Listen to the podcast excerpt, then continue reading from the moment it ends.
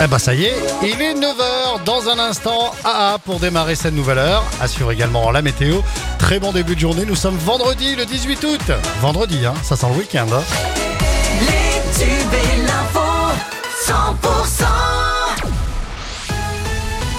On s'informe avec Margot Alix. Bonjour Margot. Bonjour Fred, bonjour à tous. Premier match de la saison 2023-2024 en top 14 pour l'USAP demain. Après deux matchs de préparation, les 100 et Or affronteront le stade français à Aimé Giral. Un bon adversaire aux grandes ambitions hein, qui était dans le top 6 la saison passée pour cette reprise où joueurs et staff ambitionnent de passer un cap, un cap cette saison et de ne plus jouer le maintien. Franck Azema, manager de l'USAP.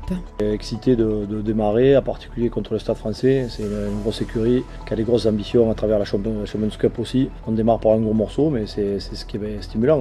Cette compétition, il n'y a que des bons. Donc euh, c'est- bon de s'évaluer d'en- d'entrer par rapport à ça. On a traversé les deux matchs de préparation, ils servaient d'é- d'évaluation aussi pour nous. Avez donné des indications sur euh, notre capacité physique, sur euh, notre engagement, sur notre solidarité. Il de ce côté-là, il y a des choses intéressantes. Coup d'envoi hein, pour le premier match de la saison demain à 18h10. Georges Tisley condamné pour des faits de violence conjugale. Selon la dépêche, hein, le rugbyman, ancien allié de Perpignan, récemment arrivé au stade toulousain, a écopé de six mois de prison avec sursis. Il avait été placé en garde à vue la semaine dernière pour des violences conjugales, des faits qu'il aurait reconnus. Alors euh, restera-t-il engagé avec les Rouges et Noirs après cette condamnation? Affaire à suivre. Un ancien président attendu dans l'Aude la semaine prochaine, Nicolas Sarkozy, sera à Port-le-Cat le 24 août, jeudi prochain. Il vient dédicacer son dernier livre. Ce sera à l'espace Henri de Montfray de 17h à 19h. Bilan positif à Béziers pour ces dernières semaines de la haute saison 2023. La restauration, l'hôtellerie de plein air et les conseillers de séjour affirment avoir rectifié le tir de juillet. Le 15 août a été particulièrement marqué par une forte fréquentation et les professionnels du secteur tertiaire espèrent avoir un grand final hein, pour cette fin de saison estivale. Le mardi 15 août a marqué l'ouverture de la chasse aux sangliers, un moment important dans l'Aude qui compte quelques 10 000 chasseurs. Leur mission consiste à réguler une population de plus en plus importante de sangliers qui se sont adaptés à la vie humaine. On écoute Yves Bastier, président de la Fédération de chasse de l'Aude. Chaque année, on prélève entre 15 et 20 000 sangliers.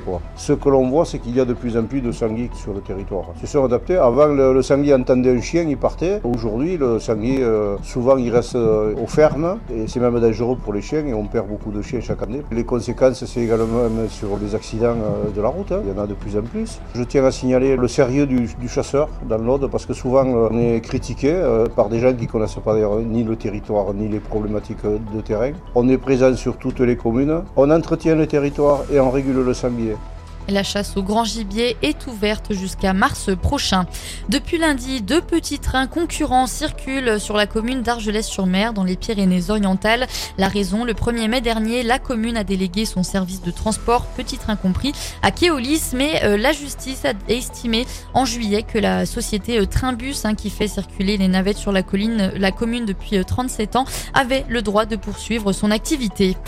Et la traditionnelle feria de Carcassonne est bientôt de retour. Quatre jours de fête hein, dès le 31 août prochain avec plusieurs artistes qui se produiront. On peut citer par exemple Émile et Images, Bertrand ou encore euh, Chico and the Gypsies. Au programme Bandas et Bodegas, programme incomplet sur carcassonne.org. Et dans le reste de l'actualité, l'incendie hein, qui a déjà ravagé plus de 3200 hectares sur l'île espagnole de Tenerife est probablement le plus compliqué des dernières décennies sur l'archipel des Canaries selon le président du gouvernement régional. Quelques 3000 personnes ont été évacuées et environ 4000 personnes sont priées de rester chez leur, dans leur maison pour éviter les fumées.